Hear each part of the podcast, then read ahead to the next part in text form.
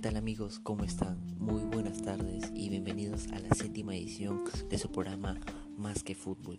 Mi nombre es Fabricio y mi trabajo es actualizarlos sobre lo último el de lo que está sucediendo en el fútbol. Así que sin más preámbulos, empecemos.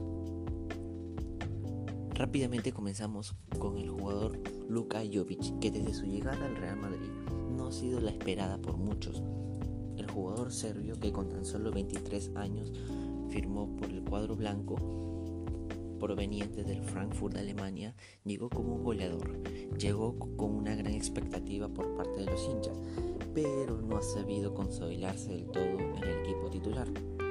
No es muy considerado tampoco por el entrenador Zinedine Zidane y que últimamente ha sido más protagonista fuera que dentro del campo, como debería ser.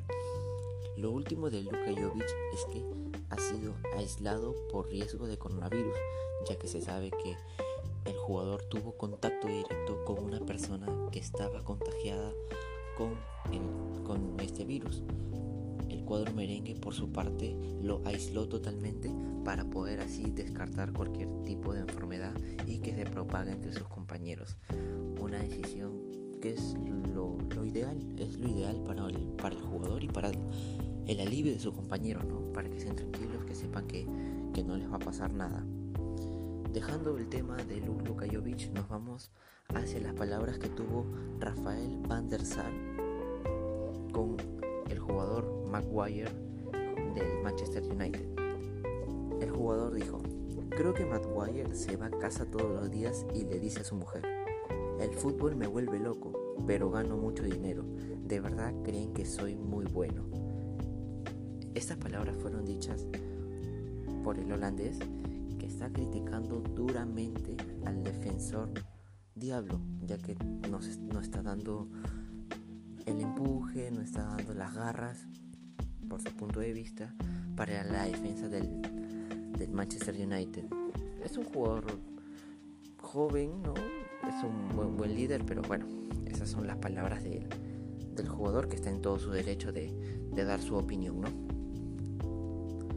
rápidamente nos vamos a un pequeño corte y regresamos. Regresamos amigos con más que fútbol y uy amigos, uy amigos, les presentamos ahora un efemérides que involucran al mismo jugador. El mismo jugador está protagonizando el día de hoy cosas. La primera, que ya lo habíamos mencionado a lo largo del, programa, que es Zinedine Zidane.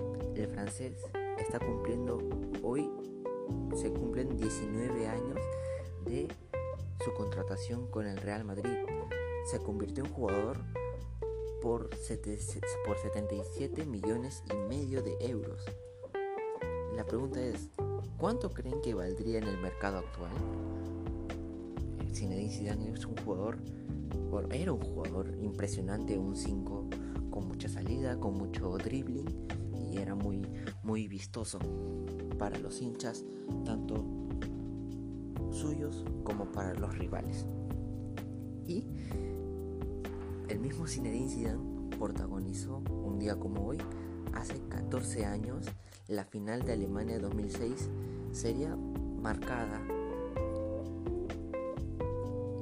de alguna manera de decirlo manchada por el recordado cabezazo a Marco Materazzi en la final de Alemania 2006 en donde disputó el cuadro francés con el cuadro italiano.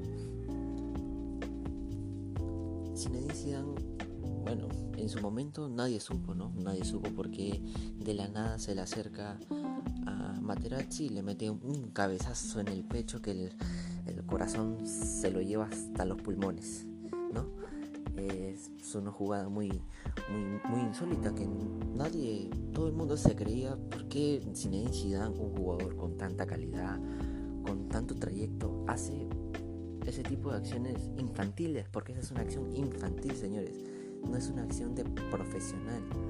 Pero luego el mismo Marco Materazzi dio una entrevista diciendo que le había bromeado con su hermana del jugador francés. Le había hecho una broma, no, no, sabemos exactamente una broma o de repente por la picardía del juego, pero el jugador le mencionó a, la hermana de, de Zidane, cosa que se ve de todo punto de vista que no le agradó en lo absoluto y por eso decidió meterle un cabezazo al defensa. Esto seguramente influyó mucho en el marcador porque recordemos que Italia fue la que se coronó campeona del mundo en, dicho, en dicho mundial, ¿no? Seguramente sin la expulsión de Zidane hubieran cambiado las cosas ya que el elenco francés tenía un equipo muy pero muy bueno, eliminando a, Brasil, nada menos que a Brasil, de Ronaldo, y etcétera, etcétera. Cerrando ya el, el, efemérides, poniéndole punto final, lo dejamos con lo último del programa que nos, nos llena de orgullo. Nos llena de orgullo el saber que, que las promesas peruanas que están saliendo hacia el extranjero están surgiendo, están surgiendo, están ganando títulos, como es el caso de Fernando Pacheco, que salió del Sporting Cristal para unirse a las filas del Fluminense de Brasil. El jugador marcó uno de los penales decisivos en el Fluminense versus Flamengo y dicho resultado le hizo merecedor de la copa. El jugador Fernando Pacheco dijo, estoy feliz de haber conseguido mi primer título en el extranjero, junto a este gran equipo, pero no hay tiempo para descansar, aún quedan dos finales más, recalcó el jugador fluminense que está viviendo en un momento muy muy bueno, sí, un momento bueno, un momento en donde está sobresaliendo, es de repente no es titular en todos los partidos, pero cada vez que le toca entrar lo hace de, de mejor manera, ¿no?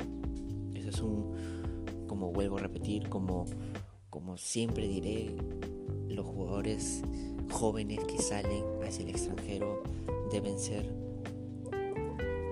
presionados, deben ser exigidos al máximo para que a la hora que de repente en un futuro sean llamados a la selección puedan rendir y no sean como casos que bueno, que todo el mundo ya, ya conocemos, ¿verdad? Esto ha sido lo último del programa. Espero que les haya gustado y nos volvemos a conectar en una siguiente edición. Muchas gracias y no se olviden, no salgan de su casa.